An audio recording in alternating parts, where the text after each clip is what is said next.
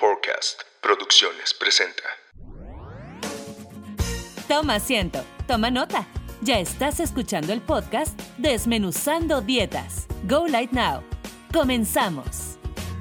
Hola, ¿cómo estás? Excelente día. Bienvenido a este podcast Desmenuzando Dietas. Yo soy la doctora Yola. Nos encontramos ah, realizando una serie de programas eh, conmemorando el Día Mundial de la Tiroides, que es el 25 de mayo. Nos encontramos en una serie de programas en donde vamos a desmenuzar todo lo referente a tiroides. Esta es la segunda parte. Te recomiendo que escuches la primera parte en donde te platico un poquito de mi historia personal para que entiendas por qué me especialicé en problemas tiroideos, particularmente en la nutrición eh, para padecimientos tiroideos. En este programa te voy a hablar un poquito sobre cómo funciona la tiroides. Voy a tratar de desmenuzártelo así chiquitito para que sea simple, eh, simple que lo entiendas y que puedas comprender el porqué de los estudios que solicitamos y, y sobre todo el por qué muchas veces haciendo algunas, algunas algunos cambios, independiente si es alimentación o el medicamento o el ejercicio, porque a veces no vemos los cambios eh, que estamos esperando. Entonces, vamos a comenzar. ¿Qué es la tiroides? La tiroides no es otra cosa más que una glándula que tiene forma de mariposa. Se localiza en el cuello, abrazando la tráquea, que está justo donde los hombres tienen la manzana de Adán. Esa es la localización normal de la glándula tiroides. Todos la tenemos, hombres y mujeres por igual. Por lo que muchas veces eh, es, bueno, es completamente incorrecto cuando nos referimos a una enfermedad tiroidea diciendo tengo tiroides, porque todos tenemos tiroides y el decir tengo tiroides no me hace, no me da a mí una referencia sobre si está funcionando más, menos o qué es lo que está pasando con ella. Entonces, aprender cómo funciona nuestra tiroides es indispensable porque hasta muchas veces vas al doctor y ni siquiera sabes qué preguntarle, ¿no? Hay muchos médicos que se quedan como de forma muy parca, te dan la información que ellos consideran que es la necesaria, pero no te explican a profundidad.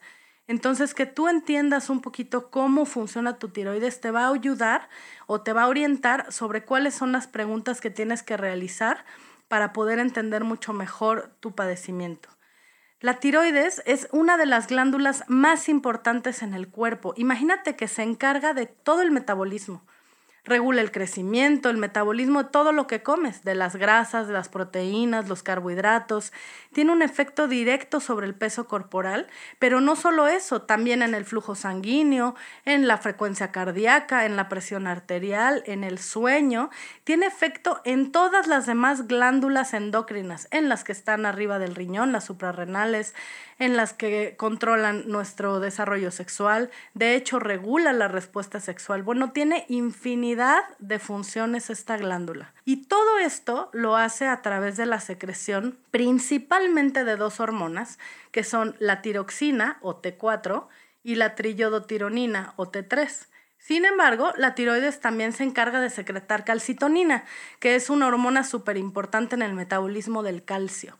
Por eso todas las personas que tenemos o que padecemos alguna enfermedad de la tiroides, también debemos de añadir a nuestra batería de estudios anual una densitometría o un estudio de calcio para saber cómo están nuestros huesos y si empieza a haber descalcificación, atenderlo a tiempo para que no sea una consecuencia o una complicación que a la larga nos genere problemitas como fracturas, ¿no? Ahora, todas las células de tu cuerpo, todas, cada una de ellas, desde el pelo hasta las células de los órganos, todos requieren de hormonas tiroideas para funcionar bien. Imagínate la importancia que tiene esta pequeña glandulita. Ahora, esta secreción de hormonas se controla a través de la tirotropina o TSH, que no es otra cosa más que la hormona estimulante de tiroides que se produce en la hipófisis anterior. Mira, es un poquito difícil platicarte cómo funciona la tiroides a nivel verbal, pero a nivel gráfico puede ser un poco más simple. Entonces, trata de imaginarte un aeropuerto. Es la forma más fácil que tengo para explicártelo. todos conocemos un aeropuerto. Entonces, tenemos el hipotálamo, que es como si fuera una gran torre de control. Esta torre de control o el hipotálamo va a recibir información de todo el sistema nervioso del cuerpo, también de la sangre. Esta torre de control tiene policías en todo el cuerpo que le están informando, le están haciendo una base de datos para decirle cuánta hormona tenemos circulando, cuántos aviones hay circulando. Este hipotálamo o torre de control es el que va a tomar la decisión de inhibir o secretar hormonas, pero no a través de él. Él es el jefe. Él es el que manda, él es el que toma las decisiones, pero lo va a realizar a través de la hipófisis. A la hipófisis normalmente se le conoce como glándula pituitaria, es una hormona de un centímetro, chiquititita, que pesa más o menos entre medio gramo y un gramo. Imagínate lo chiquita que es. Y esta hipófisis está situada en la silla turca, que es una, un huesito que está en la base del cráneo. Ahí está localizada la hipófisis. Imagínate que esta hipófisis es todo el aeropuerto. Y este aeropuerto tiene dos terminales. Una terminal posterior, que se conoce como hipófisis posterior, que está encargada de liberar dos hormonas, vasopresina y oxitocina, que ahorita no vamos a hablar de ellas, y la otra parte del aeropuerto, que es la terminal anterior o hipófisis anterior. Esta hipófisis o esta, esta terminal está encargada de liberar seis hormonas. La hormona del crecimiento, la corticotropina, la prolactina, la hormona folículo estimulante y la, la hormona luteinizante y la que nos interesa a nosotros, la tirotropina o TSH. Entonces tienes tu aeropuerto, tu torre de control. La torre de control recibe información de todo el cuerpo, donde le dice qué hormona hay en sangre, qué hormona le falta. En la torre de control toma la, la decisión sobre producir o inhibir y le da la indicación a la terminal anterior de que produzca tirotropina o TSH. Esa TSH es la señal que llega de la hipófisis hacia la glándula tiroidea. Es una señal. Es como, imagínate que fuera un sistema de mensaje. Entonces, la torre de control detecta una disminución de hormona tiroidea y le manda un mensaje en clave a la terminal anterior diciéndole TRH, hormona liberadora de tiroides. Esta terminal anterior, a su vez, le manda un mensaje clave a la tiroides a través de la TSH, que lo que le indica es libera hormona tiroidea. Eso es lo que indica. Y la tiroides se pone a chambear y libera hormona tiroidea. Cuando tenemos suficiente hormonas en sangre, esto, esta información llega tanto a la torre de control como a la hipófisis, se enteran de que hay suficiente hormona y dejan de producir hormona tiroidea. Sin embargo, hay eh, algunas cuestiones que pueden alterar esta señal, como el cambio de temperatura importante, por ejemplo, en un viaje que de repente estés en un lugar en donde nieva y tú no estés acostumbrado a eso, digo, a menos que traigas un abrigo de oso y que no sientas este cambio de temperatura, pero si sí lo estás sintiendo, esto puede alterar el funcionamiento de esta línea de señales. También uno que, nos importa muchísimo son las reacciones emocionales como el estrés. El estrés altera la contrarregulación de todas estas hormonas y pueden ocasionar alteraciones en la producción. Por eso cuando nos hacemos un perfil tiroideo, lo ideal es que lo acompañemos con un estudio que se llama eh, niveles de cortisol en sangre y particularmente en ayuno porque el cortisol es una hormona que se secreta por las glándulas suprarrenales cuando estamos en un estado de estrés o de alerta. Por ejemplo, si tú vas en la calle y te va a atropellar un coche y corriste y te asustaste, además de secretar adrenalina, vas a secretar cortisol. Y el cortisol es una hormona que se secreta no solo en estas situaciones como de huida, sino cuando nos nos encontramos en un periodo de estrés constante.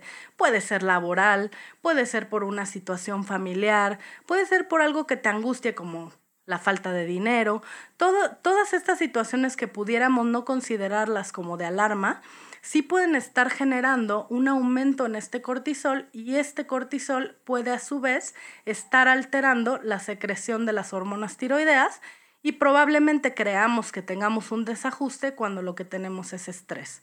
Por eso es tan importante pedir una batería completa de estudios, sobre todo en un inicio, para saber por qué se está presentando tal o cual síntoma y en dónde tenemos que realizar la intervención. Ahora, una vez que todas estas señales llegan a la tiroides y la tiroides sabe que tiene que, generar hormonas tiroideas, va a secretar dos tipos de hormonas. Quedamos que la T4 o tiroxina y la T3 o triyodotironina. La verdad es que no se secretan en la misma cantidad, más o menos se secretan 9 a 1. T4 o tiroxina en un 90% y T3 o triyodotironina en un 10%. Lo importante de la T3, que es la triyodotironina, es que es hasta, bueno, hay estudios que difieren, pero digamos que entre 4 y 10 veces más poderosa que la T4. Entonces se considera que esta es la hormona activa. Esta es la hormona que va a tener acción directa en todas las células de nuestro cuerpo.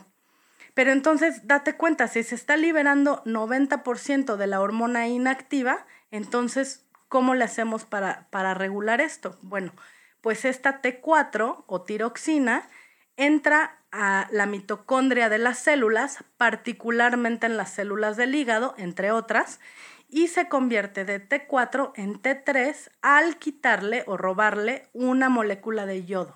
Cuando dices tri-yodo tironina, no es otra cosa más que tres moléculas de yodo que están adheridas a la tironina, ¿no?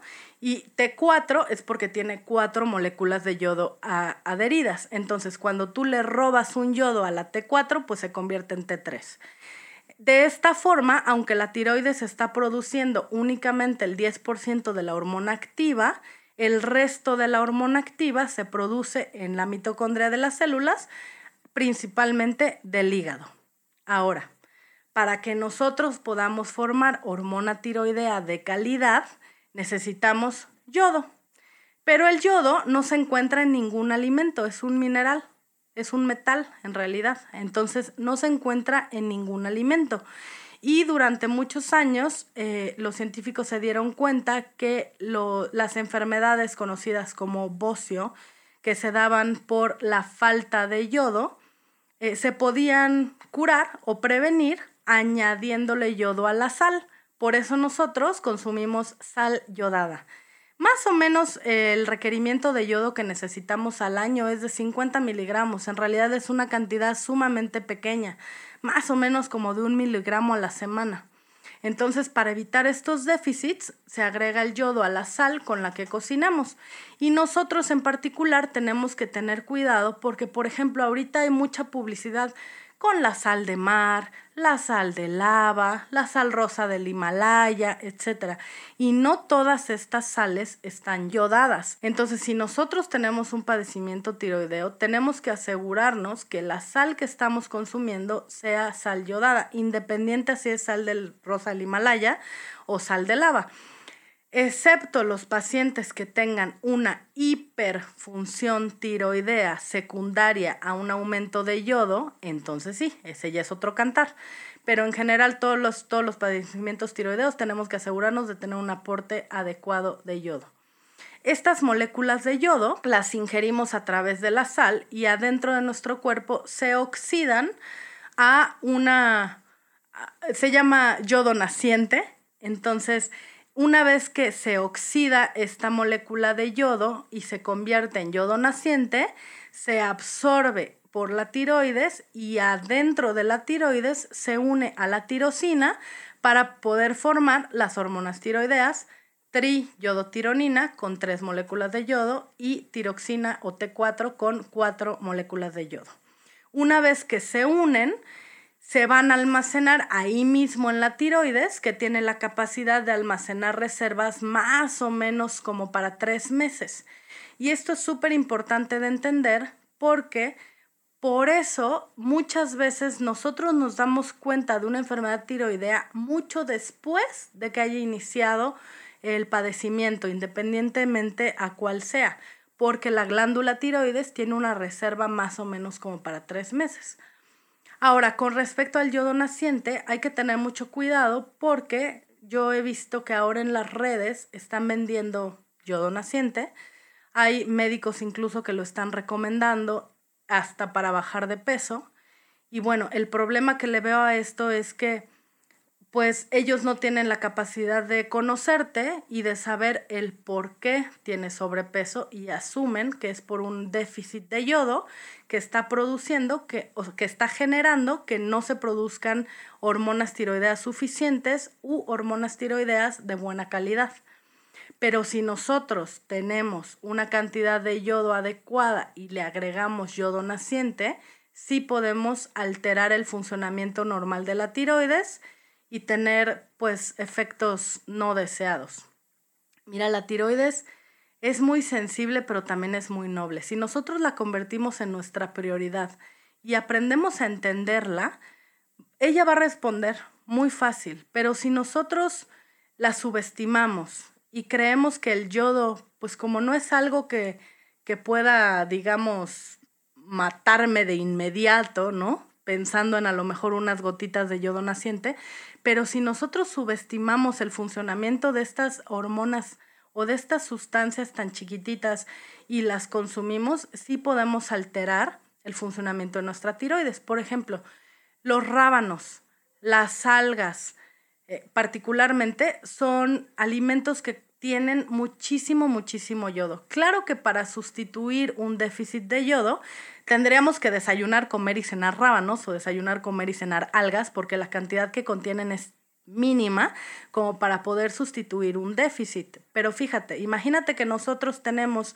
un aporte nutricional de yodo a través de la sal adecuado. Y encima de eso le meto el yodo naciente. Y encima de eso como rábanos y muchas cosas con algas, ¿no?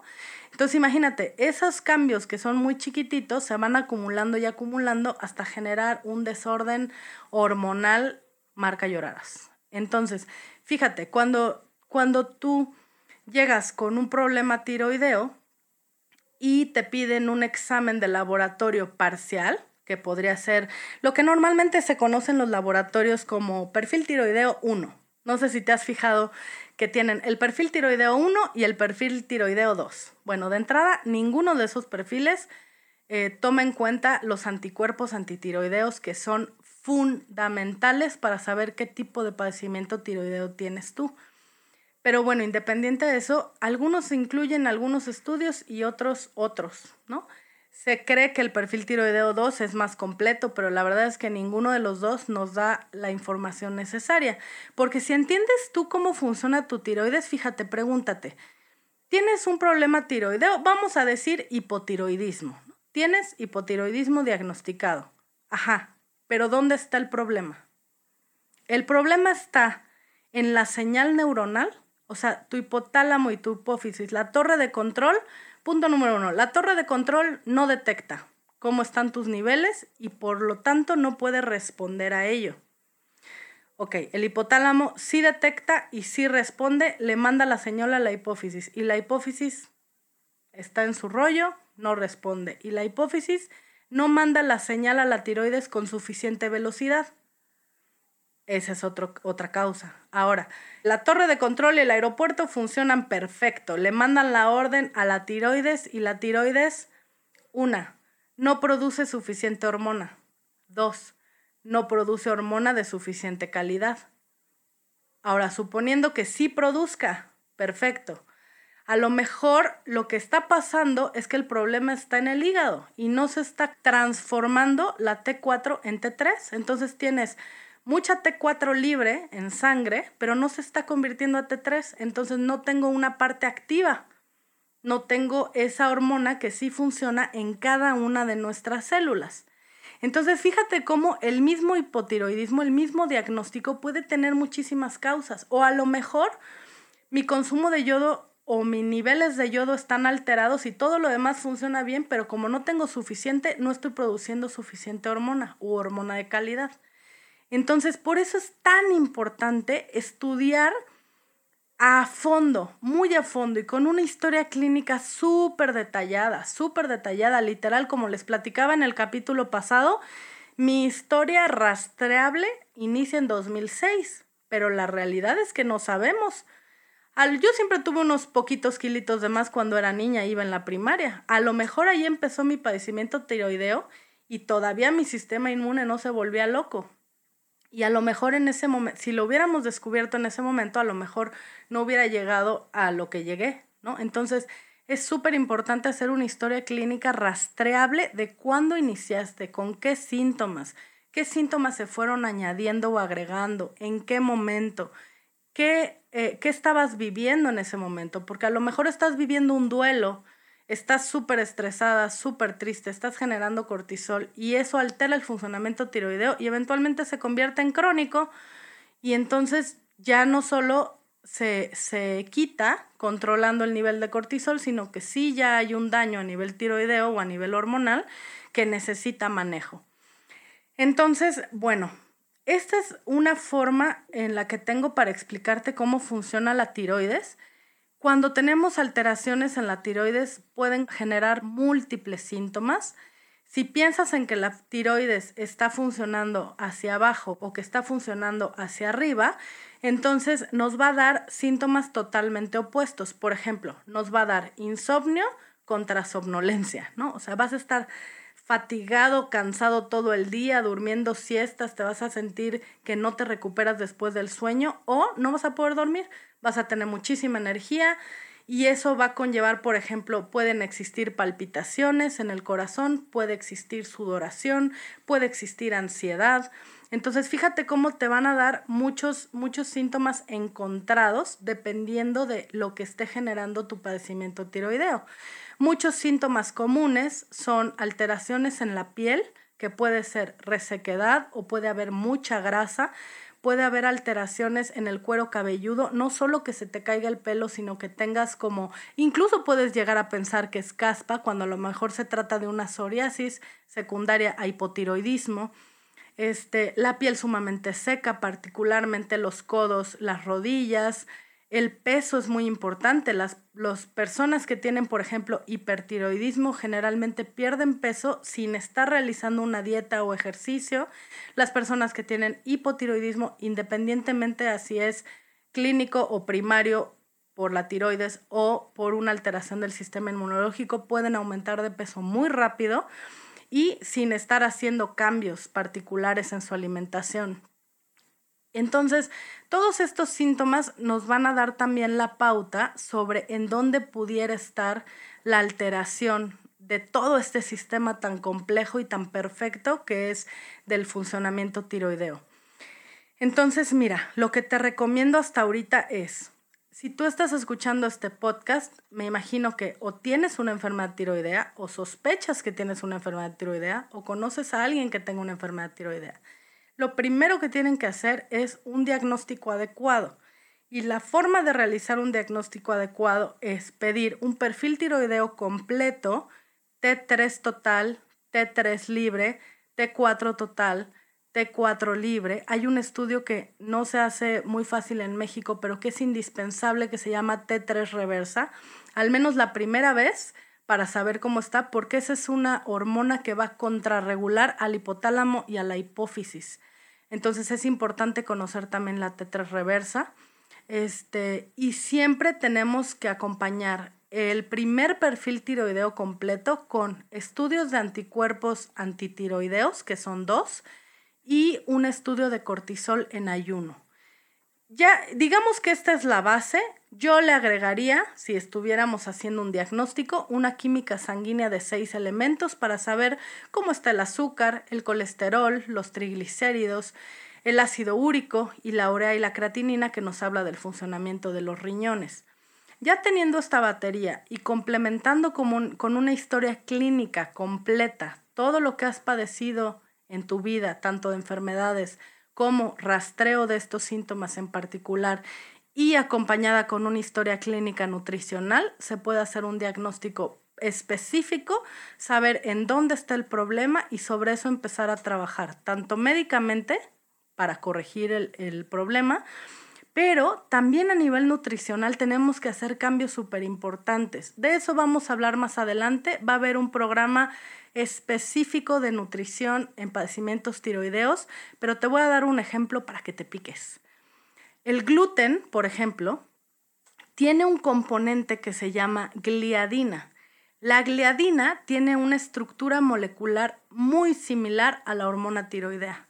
Entonces, si tú tienes un padecimiento tiroideo y estás comiendo gluten, que no es otra cosa más que eh, pastas, pan, galletas, o sea, básicamente se encuentra en el trigo, en el centeno, en la avena, existe avena sin gluten, pero bueno, particularmente en la avena, en los granos. Entonces, si nosotros tenemos una dieta en donde estamos consumiendo mucho gluten, este gluten, al digerirse, suelta esta, este componente que se llama gliadina, que puede parecer como hormona tiroidea, y entonces puede hacer creer al cuerpo que tenemos exceso de hormona tiroidea. Fíjate, si nosotros tenemos esta gliadina circulando y los policías que le van a informar a la torre de control cuánta hormona hay se confunden, entonces le dicen a la torre de control, ya, ya estuvo, ya tenemos suficiente, ya no produzcas. La torre de control le da la orden a el aeropuerto, a la terminal eh, anterior, que ya no produzca hormona tiroidea. El aeropuerto le manda la indicación a la tiroides, tenemos suficiente, no produzcas. Y entonces en realidad lo que tenemos es un déficit de hormona tiroidea porque el cuerpo se confundió. Entonces, para nosotros va a ser sumamente importante modificar el consumo de gluten en nuestra dieta, entre otras cosas.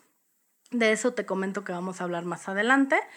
Pero bueno, te voy a dejar hasta aquí el día de hoy porque yo sé que esto de entender cómo funciona la tiroides puede ser un poco complicado. Esta es la parte más técnica de toda esta sesión de pláticas.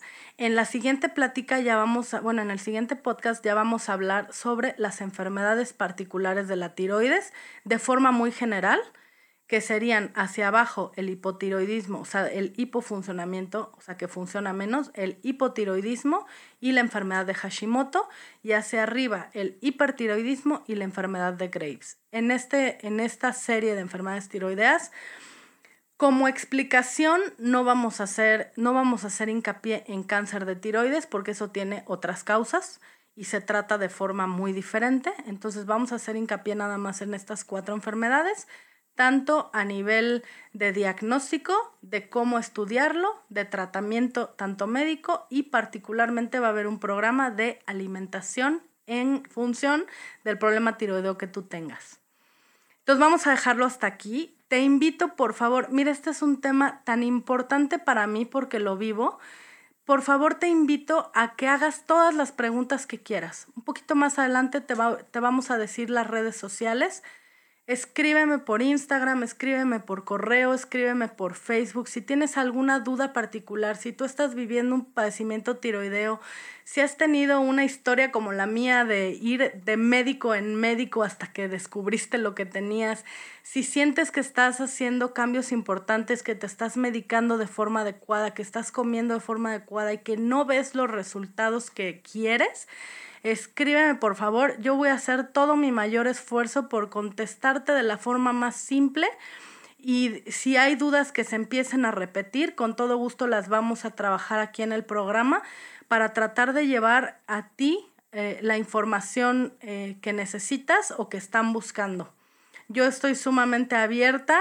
Este es un tema que me fascina y me apasiona por la cuestión personal. Estoy aquí para apoyarte en la manera en la que lo pueda hacer con todo gusto. Espero que te haya gustado mucho este programa, que te sirva. Si conoces a alguien con enfermedad tiroidea y quieres hacerlo, recomiéndalo porque les va a explicar de una forma distinta a la que normalmente les explican en el consultorio sobre su padecimiento. Yo soy la doctora Yola, te espero en el siguiente programa. Por hoy es todo. Espera el siguiente podcast, Desmenuzando Dietas. Búscanos en redes sociales en Instagram, golight.now. Facebook, GoLightNow. ¿Quieres atención personalizada? Mándanos inbox o escríbenos un mail a enlacegolight.gmail.com. Go Light Now